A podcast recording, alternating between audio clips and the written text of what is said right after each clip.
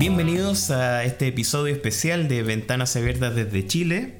Estamos con Antoine en pleno periodo del Festival Cine Latino que se celebra todos los años acá en Toulouse. ¿Cómo estás, Antoine? Sí, muy bien, muchas gracias por invitarme para esta grabación. Es un placer estar, eh, bueno, estar juntos para, para charlar un poco con los y las radioescuchas de Ventanas Abiertas desde Chile, de, a propósito de, de este festival que eh, Cine Latino, la edición número 33, ¿verdad? Sí, 33. Y para nosotros igual es un, un gran gusto porque a, a los dos nos, nos, apasiona mucho el, el cine. Claro. Entonces es una instancia más que gratificante y, y bonita como para, para compartir entre nosotros y también, por supuesto, con ustedes. Nosotros somos parte de esta asociación. Chile Culture de Solidarité, sí. Es, exactamente, y que tenemos este programa Ventanas Abiertas desde Chile, uh -huh. que se transmite mensualmente. Así que estamos en esta ocasión revisando este festival Cine Latino que, que, como tú bien decías, se celebra todos los años y esta es la ocasión 33 de este festival. Ajá. Sí, con episodios bonus. Con este episodio bonus. Pensamos que vamos a, vamos a hacer tres, ¿no? Más o menos. Bueno, tenemos esta idea primero hacer claro. este, este sobre los largos metrajes, el segundo sobre los documentales uh -huh. y el tercero, bueno, igual. Puede ser uno cierre también, así que claro. quién sabe. claro, claro.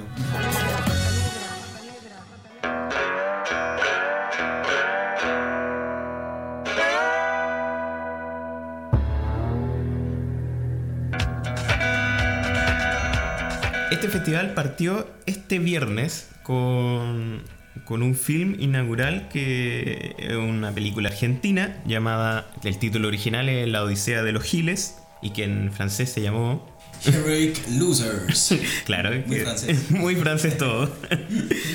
es una película dirigida por Sebastián Borenstein. Eh, bueno, Argentina, como les decía, y que se desarrolló en, en este ambiente justo antes de la debacle económica argentina, la peor que ha tenido en su historia, que fue llamado El Corralito Argentino en 2001.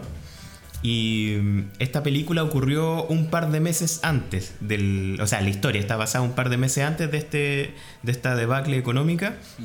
Que tiene que ver con una comunidad que vive al exterior de, de, del Gran Buenos Aires, una comunidad rural de vecinos que se juntan y que tienen la idea de hacer una cooperativa para eh, levantar el, su propia comunidad. Sí, para el grano, para... para... Exacto. Sí, al inicio es para... Sí, es una... Es una cooperativa de grano, creo, ¿no? Exacto, sí. Ajá. Y que ya a esa altura está muy mal traer por la economía del país. Claro. Y que por ello necesitan juntar dinero. Ajá. Y como tienen bastante, van a pedir dinero un poco a todo el mundo y todo el mundo se participa un poco a, a este emprendimiento, como uh -huh. se podría decir, y después de una ocurre este, ¿cómo lo llamas? El corralito. El corralito. Sí, corralito que fue esta, esta debacle económica argentina. Bueno, a propósito, no vamos a hacer ningún spoiler, así no, que no, tranquilo, no. si estás escuchando, no, no, no vamos a decir el desenlace de la historia. Esto solamente lo que ocurre en los primeros Ajá. 10 o 5 minutos del film.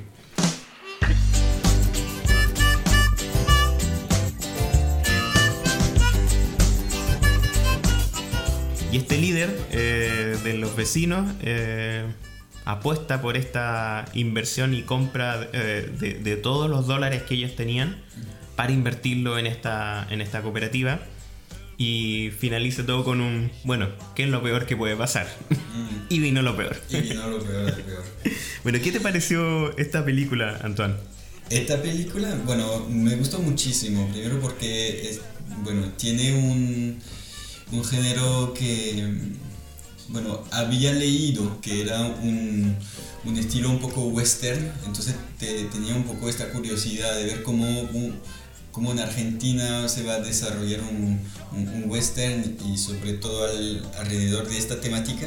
Estuve muy, bueno, muy, me gustó muchísimo eh, el humor en, este, en esta peli. Los personajes, bueno, me gustaron mucho, son muy graciosos, además los ocurre cosas, los ocurren cosas muy, muy dramáticas y entonces eh, hay un humor de circunstancia un poco eh, que te pone con mucha, mucha empatía. Eh. Sí, sobre todo hay una, el trabajo de los personajes está muy bien logrado y, y eso es también lo que llama mucho la atención. para los que no provengan de Chile o de Argentina, Gil puede ser una palabra que no conozcan. Y claro, Gil es, un, una palabra como familiar que se ocupa, como decía, en Chile y en Argentina, y que tiene que ver, es un sinónimo de tonto, podría ser. Como muy vulgar decirlo de esa manera. Entonces, la odisea de los giles, un poco este, este camino que realiza, esta gesta heroica que realizan estos, estos perdedores eh, de campo, que, o sea, que a todas luces parecían que iban a perder y bueno, tendrán un desenlace, un desarrollo importante a través de la historia que se va contando. Mm.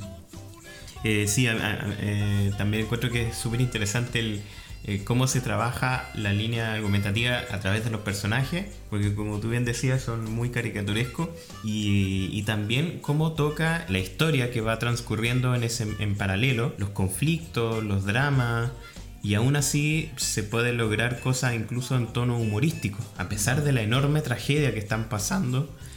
Eh, se ve un concepto que es muy argentino que se llama la viveza criolla y la viveza criolla tiene con, eh, en, el trasfondo es justamente del, de, cómo el argentino eh, sale desde un hoyo muy profundo, pero a través de su propio ingenio. Eso, de eso se trata un poco este trasfondo también. Sí, claro.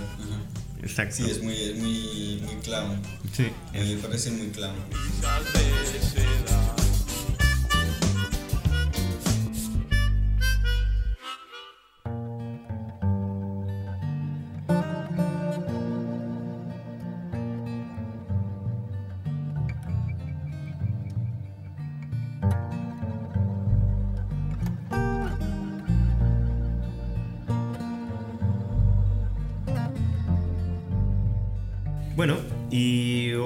Pilar importante de este, este festival son, son los cortos, ¿o no? Sí, de hecho, eh, hace unos días tuvimos la, la oportunidad de ver eh, tres cortos metrajes de, de Saja Maldoror. Eh, ¿Quién es ella? ella es la, la, madre de Anushka de Andrade, que es la programadora de, de cine latino. Y entonces estuvo eh, en vivo en YouTube y Facebook, yo la vi en YouTube y hablando de, de, su madre, y entonces fue muy muy interesante y muy emocionante también porque su madre no, eh, nos dejó, no sé si, puede, si se dice así en castellano, eh, hace más o menos un año y entonces nos contó un poco de, de, su historia, de su historia profesional, personal, y, y entonces nos pone bien el contexto también eh, con, eh, em, entre Sara Maldoror y el mensaje que, que quiere, que, que, quiso transmitir, que transmitió em, a través de, em, del cine, a través de las pelis que realizó, que fue como se puede ver, como se pudo ver aquí, eh, la, la, visibilización de culturas criollas, eh, de culturas eh, afrodescendientes. y en este caso fue León Damas, León Damas de 26 minutos, de 1994 creo. Sí. Eh, ya se me acuerdo, ¿eh? No sé. Yo también lo, tengo notado acá, de 1994. Sí, está muy bien. y bueno, eh, eh, en, este, en este corto nos habla un poco de, em, de, de, este poeta de, de Guyana francesa, de entonces Guyana. Em, y entonces, bueno, no, nos enseña quién fue este, este poeta. Em, el, hecho de que los, los, niños ni siquiera lo conocen, eh, no se estudia la escuela. Em, claro, porque esta realizadora va a la calle a consultar a la gente, a los ciudadanos común y corriente, si conocían a este. o sea, primero la pregunta abierta: ¿a qué eh, poetas conocen? Y nombran poetas franceses, poetas... eh, La Fontaine, exactamente. Victor Hugo. Víctor Hugo, todos nombran como primero. Y de hecho, la realizadora en un momento como que se. No sé si se enoja, pero le, le causa curiosidad de que, bueno, pero existen más poetas además de Víctor Hugo. Mm, Justamente, claro. Y nadie conocía a León Damas. Claro. Y bueno, está muy, muy interesante también porque se, se ven y se escuchan eh, entrevistas de, de Sangor, eh, expresidente eh, africano, y de M. Césaire, eh, que es un, bueno, ambos poetas de afrodescendiente o Sangor, que es africano, que no me acuerdo de cuál, de cuál país fue presidente, eh, pero que habla un, un francés perfecto. Y entonces fue muy, muy interesante ver lo que ellos conocieron, lo que ellos tienen que testimoniar de, a propósito del trabajo de, de León Damas. Ujú. A mí me, me llamó mucho la atención el, el trabajo eh, eh, estilístico que le hizo a este corto. Son 25 minutos, pero es la cantidad de, de conclusiones que uno puede obtener de eso increíble. Pero me llamó la atención el trabajo estilístico que hizo, que es un corto de 1994, pero no, no sé si a ti te dio la misma impresión que perfectamente, poder- si alguien me hubiese dicho ese corto es de 1972, De yo decía, hecho, ah, sí. obvio, claro. De hecho, sí, yo, yo me pregunté si 1994 no era un, algo mal escrito o, Sí, exacto. o si fue porque no pudo salir y, se, Ujú. y, y fue una edición más tardiva o no sé qué. Claro. Pero claro, sí, me, me pareció bastante intemporal y, y, y bueno, e- eso nos da más la indicación de que sí, fue muy importante visibilizarlo, porque cuando se ve, eh, está también filmado con eh, un estilo un poco poético también, entonces es interesante ver cómo, cómo presenta, cómo, eh, cómo desarrolla un poco el hilo de, de Sí. narración en el documental. Eh, los planes de ilustración y, y todo eso es muy muy interesante. Y como último acotación, la autora destaca mucho el tono nostálgico que tiene en sus su poemas y que también está ligado a la música, al, al blues, al jazz. Entonces también es- este documental tiene esa, esa perspectiva, tiene música que tiene que ver en esa línea, eh, jazz eh, de Estados Unidos, pero también tiene blues o, o- o estilos musicales de Guyana francesa. Entonces, Y también de, y también de Senegal, creo, y también, exacto. porque me hablan, creo que es el señor Senghor que, que nos dice un, ah, un poema eh, de Grillo. Y, y de hecho se escucha un poco esta repetición de, eh, de sílabas y Sí. cosas así. Entonces, Sí. bastante, bastante. Y él lo destaca como que es uno de los primeros poetas negros que su foco fuese lo negro, la, negritud, sí, como le la dice. negritud y Exactamente. Como pri- primer po- eh, poeta africano, creo. Exacto, claro. Bueno, eh, bello no- es no- que- nos detuvimos un montón en este corto porque es muy, muy bonito el, Claro. el resultado y cómo, cómo se muestra en, el, el resultado final que tiene. Mm.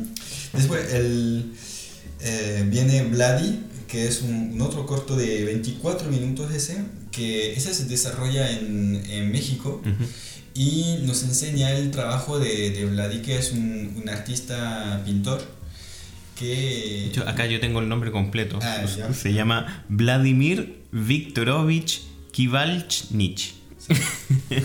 Mire cómo, cómo me sale el ruso. Eh, qué bello.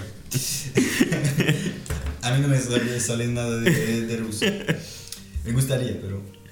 Ah, Y entonces, bueno, no- nos, nos muestra un poco su trabajo y se enfoca mucho en una fresca. Ah, Un fresco. Uno fresco, gracias. un- Uno fresco que, que hizo de 2000 metros cuadrados. ¿Qué nos puedes decir de este fresco?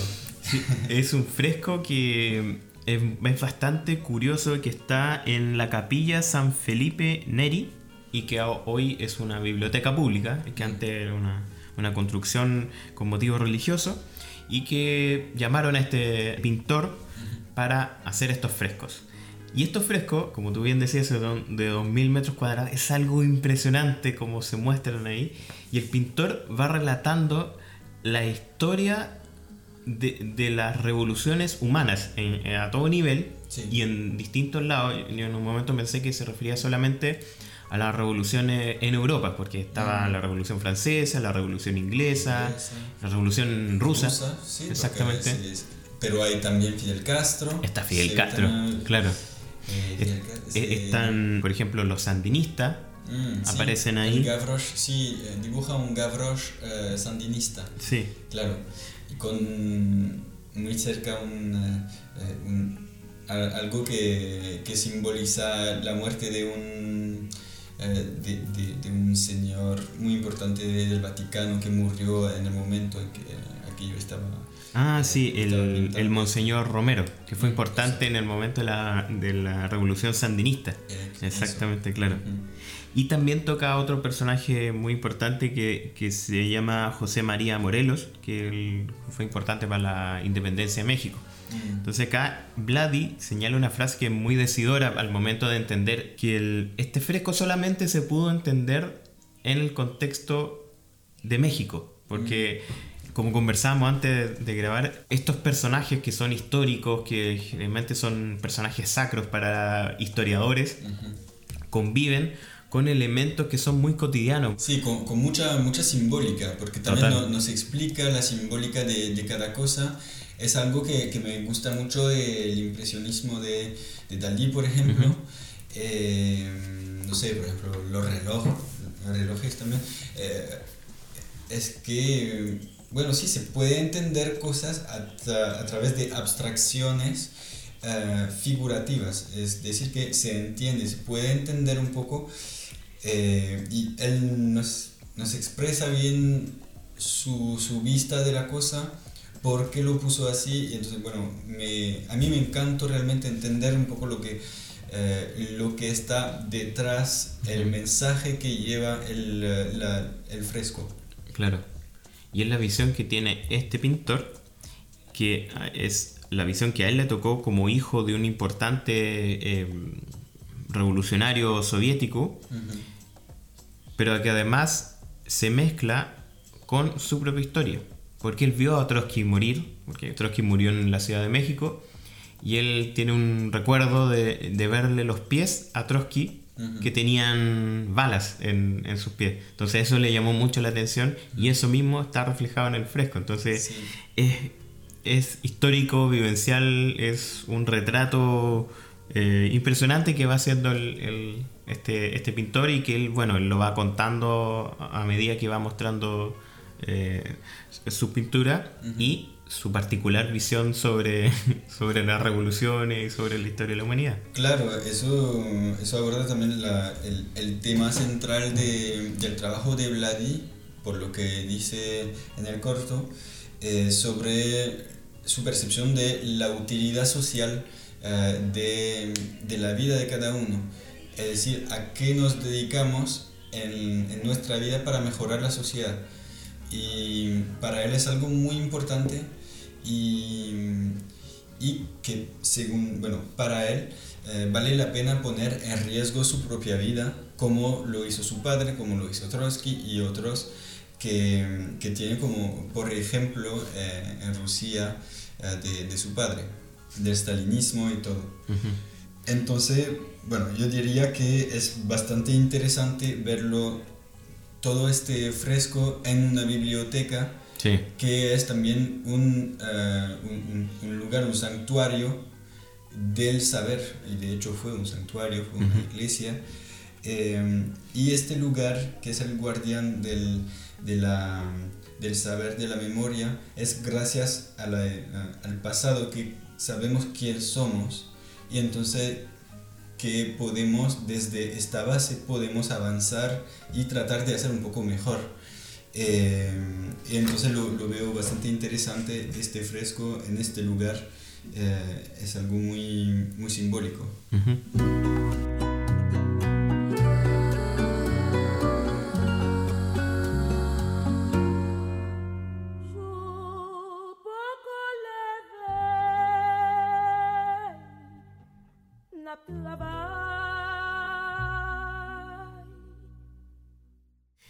Tercer corto. El tercer se llama Toto Vicent y dura cuatro minutos y es un corto muy corto, un corto muy breve, que, que trata de, de, una artista que, eh, que, es de Haití y que canta en, en, en criollo. Exactamente. Este corto no, nos enseña eh, cómo esta artista trata de visibilizar a su cultura y bueno, des, desgraciadamente no conozco bien el, eh, el, contexto histórico de este momento en este lugar, uh, pero me parece que uh, imagino que hacía falta visibilizar esta cultura que igual no, no era legítima. Totalmente, o sea, no, no está equivocado porque Haití fue el primer país que se independizó. Entonces era en un momento se, se, dio a entender como que Haití era el, un país que iba a, liderar el proceso de, de, independencia de toda Latinoamérica, pero todo lo contrario, porque al final siguió, eh, bueno, por malas gestiones internas que iba teniendo el país, administración, eh, y que los mismos, y que eso es súper importante en términos culturales, porque los, los mismos haitianos se sienten que no son de ahí. Ellos son de África, ellos vienen de otro lado. No, son, no se sienten latinoamericanos. Uh -huh. Es otra cultura, además que hablan otro idioma. Entonces uh -huh. es súper claro. difícil ser integrado a este proceso. Y durante el, la medianía del, del siglo XX, el, el, creol fue menospreciado y fue tomado como un, un idioma menor, una lengua menor, que lo hablaba solamente los pobres o, o, Sí, lo de la gente más humilde. Exactamente. Y... Entonces que esto lo hiciera en el año 84 es como súper reivindicatorio de, de, su propia cultura. Está bien, no nos sentimos latinoamericanos, estamos en Latinoamérica, pero sí tenemos nuestra lengua, sí tenemos nuestro baile, -huh. sí tenemos nuestra danza. Y eso en cuatro minutos que tuve decir, eh, es cierto, es muy breve, pero es súper valioso, un testimonio muy valioso en esa época. También es algo que ojalá lo, lo puedan revisar y chequear claro, por ahí claro. porque está muy interesante. Y además se puede ver eh, gratis, ¿no? Se eh, puede ver gratis desde la plataforma cinelatino.fr. Sí, es eh, online.cinelatino.fr. Exactamente, para el visionado. Exactamente. Online.cinelatino.fr.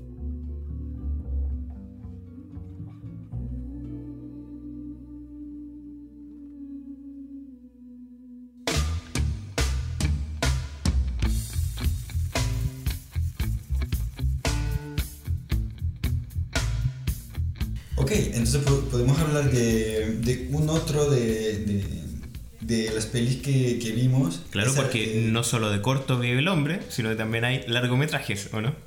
claro, claro. Y la mujer. Ah, sí. Y esa, y esa porque se llama La Chica Nueva. Ah. Eh, la Chica Nueva es, un, es una peli argentina de... Creo que es el primer...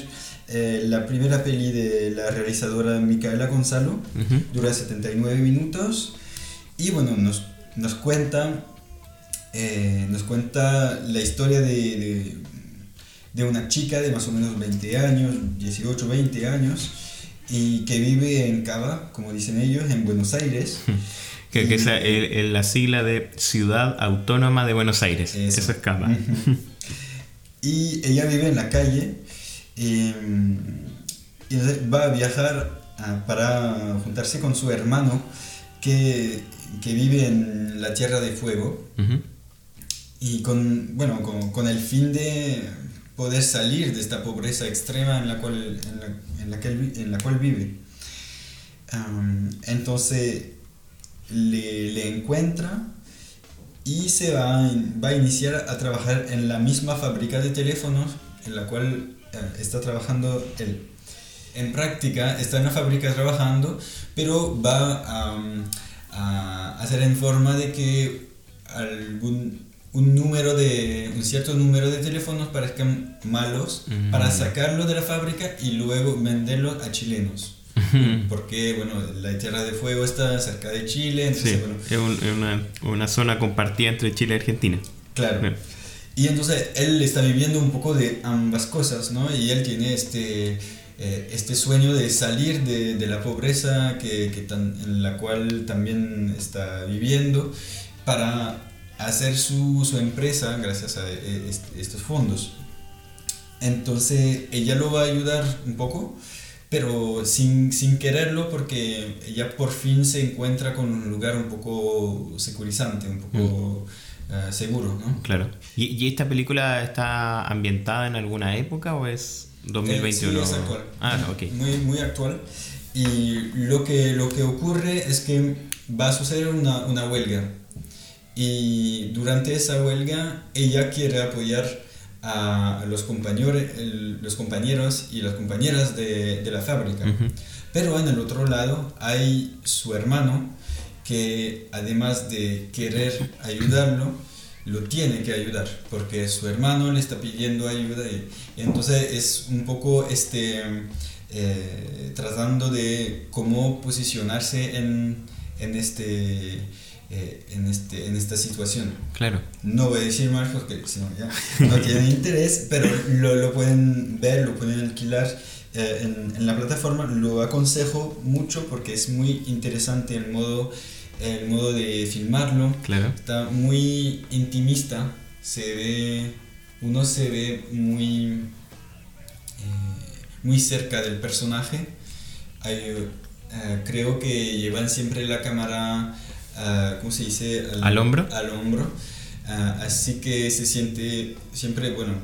Eh, Ah, como la cámara de movimiento, Sí, que uno es parte del... subjetivo. del- eh, es Claro, subjetivo. sí. Ok. Muy, muy subjetivo y uno se siente muy cerca de los personajes Sí. y entonces muy cerca emotivamente. Claro. Y hay realmente un buen transfer Mm. ah, em- emocional y se siente, se vive algo eh, que tiene, que no voy a desvelar ahora, pero que tiene realmente, que vale la, la pena ver y sentir. Entonces, la chica nueva de Micaela Gonzalo, también presente en el Festival Cine Latino, que ustedes lo pueden ver en online.cinelatino.fr. Mm, hasta el 5 de abril, creo. Hasta el 5 de abril, así que vayan programándose porque hay más de 60 películas Claro. que están disponibles para mirar. Hay también para niños. Y, y habrá una segunda, una segunda parte del, del festival desde el 9 hasta el 13 de junio en salas. En presencial, que es muy presencial, importante. ¿no? Pero no todos lo- todas esas pelis No. estarán, entonces, bueno. Sí, es bueno que, que vayan programándose desde ya, ingresen a ese sitio web, hay pase, tickets muy baratos Sí. para que todos puedan disfrutar y conocer, descubrir también este maravilloso cine latinoamericano actual. Claro, sí, sí, vale la pena porque además de ser barato, es, la, es una oportunidad bastante única de ver a muchas pelis que no tienen, para muchos es la primera vez que, que están difundidos. Ujú, Entonces es como, es una primera y es muy caritativo. Claro. Ujú. Y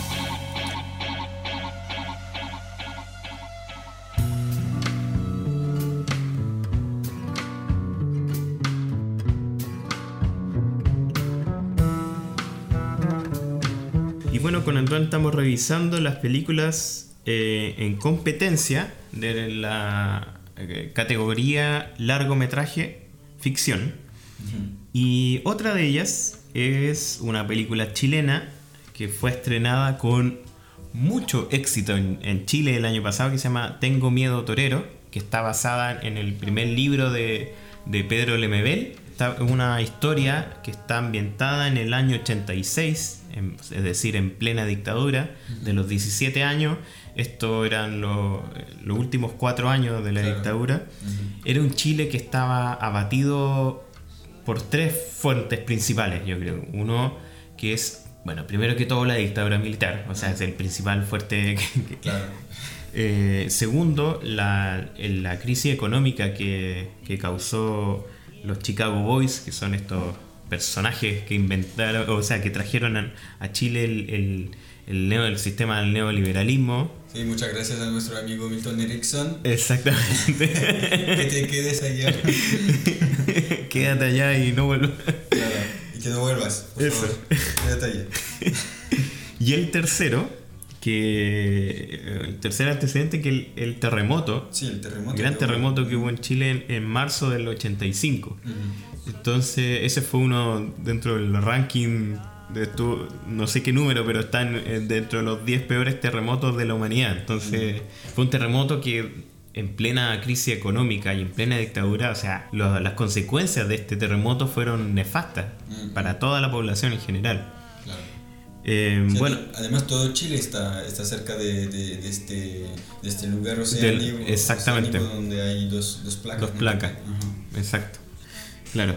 Entonces, en, en este contexto súper, súper eh, difícil para, para Chile, se desarrolla esta historia que tiene a dos protagonistas. Uno es un personaje que se llama, o sea, que la nombran como la loca del frente. Nunca revela su nombre, nunca dice su nombre, y que es un personaje bastante curioso y, y muy decidor sobre la época y también sobre cómo se ha tratado el tema LGBT, LGTB históricamente, incluso hasta hoy. Es un personaje, es un travesti que vive en Santiago Centro, en, en una zona más pobre de Santiago Centro, y ella hereda o, o consigue esta casa después del terremoto porque seguramente la otra se le cayó por, Mm.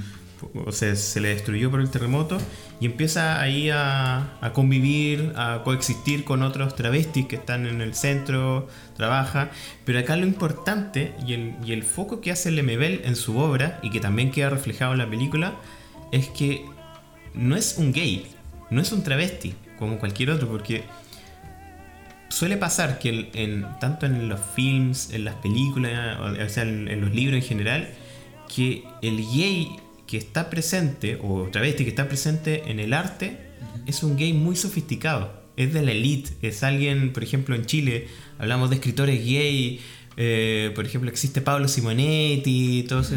Pablo Simonetti no tiene nada que ver con Pedro Lemebel. O sea, son personajes diametralmente opuestos. Acá no estamos hablando del gay con dinero, del travesti que, que- que es glamuroso. No, acá estamos hablando, y, y- y de hecho es muy importante el concepto que se ocupa, que se dice la loca del frente. La loca, como una persona, un gay que eh, es afeminado. Es eso, es un hombre afeminado, que en este caso eh, la habla- hablamos de la loca del frente. Entonces, y que más encima es un personaje en decadencia, porque ya está envejeciendo, Sí. ya no es parte de los escenarios, él solo asiste, él ve. Y de hecho la película parte con ella de público, observando un show, eh, pero ella en, en- Sí. en la oscuridad. Entonces ese punto es súper importante destacarlo porque él, Pedro Lemebel, se atrevió a decir eso en... Este, este libro no es del 86, es del 2001. Mm. Entonces lo publicó bastante tiempo después. Pero en esa época tampoco nadie hablaba del, de, de esa diferencia, como del Claro. gay de elite versus el, el gay del, de la población, el, el- el que vive el día a día, cómo se relaciona con un vecino que no tiene la misma amplitud de mente o para entender que su vecino que parece que habla como hombre o, o no, pero es vecina. Y que tiene otro tipo de, de- de comportamiento.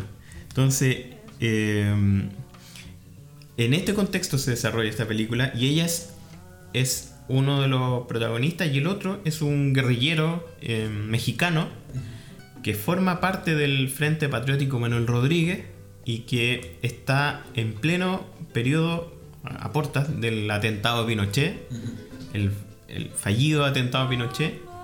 Y, y en este contexto se relaciona, en la película es, o sea, esta historia es, es la relación entre ellos dos. Mm. Que puede ser una relación amorosa o no, O interesada. o interesada o no, donde ella lo ama mucho a él y él le tiene mucho afecto, pero tampoco sabemos si es, es- es un amor recíproco entre ellos dos. No sé qué te pareció a ti esta película.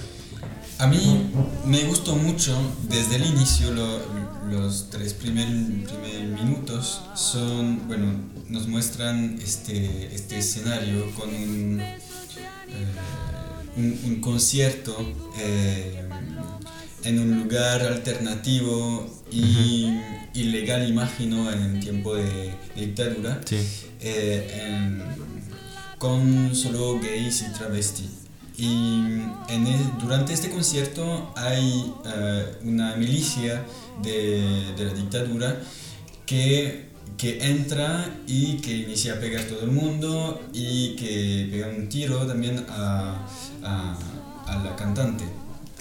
Y, y, se ve este personaje, uh, la loca, digamos, que, que, que huye, uh, que sale huyendo. Entonces, desde el inicio se siente como esta persona es la víctima. Y, y la vemos, eh, es bastante, diría, eh, es interesante ver cómo se va a desarrollar esta, esta interacción con el guerrillero. y, a ver, y eso es muy simbólico desde el inicio hasta la escena final, que no contaré pero es muy simbólico de la visión del rol de la comunidad LGBTQI eh, en tiempo de dictadura en Chile. Entonces, es bastante, a, mí me, me impactó también mucho la, la, luz, la gestión de la luz. En este Impresionante, sí. Su casa era muy lúgubre. Es claro oscuro, desde el inicio hasta Totalmente, el final. sí. Y la mayoría de las escenas ocurren de noche también. sí, porque son, son dos mundos que, se, que se esconden también.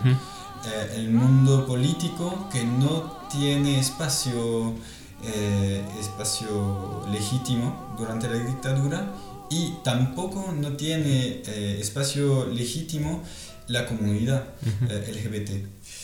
Y, mm, claro, mucho menos.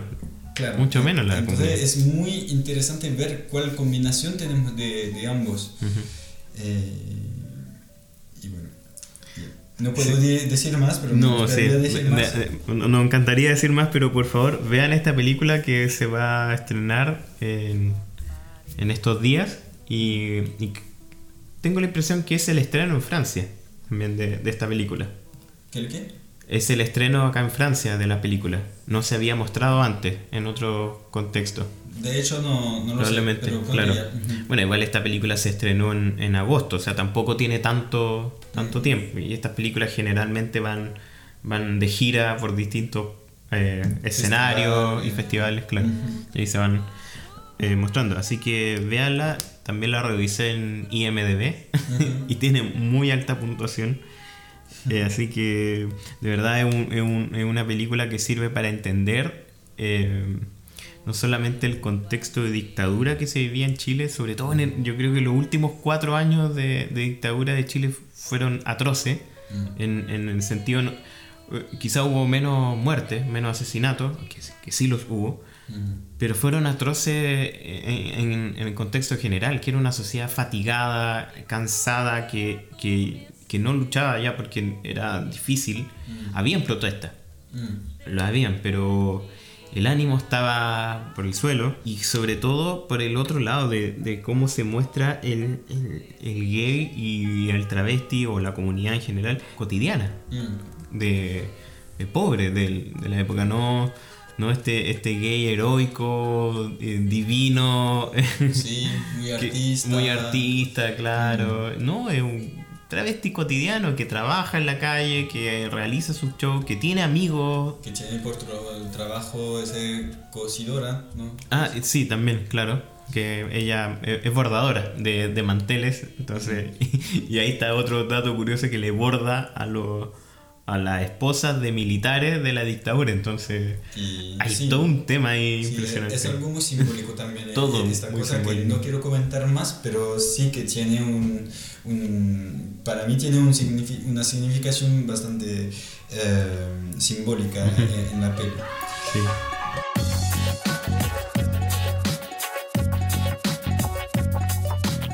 Para acabar, eh, bueno, los para el próximo podcast, ¿qué, ¿qué, vamos a tratar? Vamos a tratar más lo, los documentales, ¿no? Así es. Eh, hoy, hoy, hablamos sobre dos películas que están en competencia uh -huh. en la categoría largometraje ficción. Uh -huh. Y en el próximo podcast vamos a hablar sobre otras dos películas que están en la categoría largometraje documental. Así que los invitamos nuevamente a que se conecten a online.cinelatino.fr, una valiosa oportunidad para descubrir, conocer y conectarse con el cine latinoamericano 2021. Claro. Y bueno, si, si les gustó este podcast, no, no hesiten en darle un, pulgar uh, o compartirlo. O compartirlo, claro, ponerlo cinco estrellas en, el, en Apple Podcast y eh, abonarse, ¿no? También. Exactamente. Y, y, bueno, y nos vemos muy, muy pronto para, para la segunda parte. Así es, y también pueden visitar vadcradio.fr, donde está este podcast y todos los anteriores de Ventanas Abiertas desde Chile. Y eso, feliz de conversar y hablar sobre cine con Antoine. Un gusto, Antoine. Sí, muchas gracias, Gabriel. y muchas gracias a todas y, y todos que nos escucharon. Así es. Bueno, nos encontramos en el próximo capítulo. Muchas gracias. Chao, chao. Chao, chao.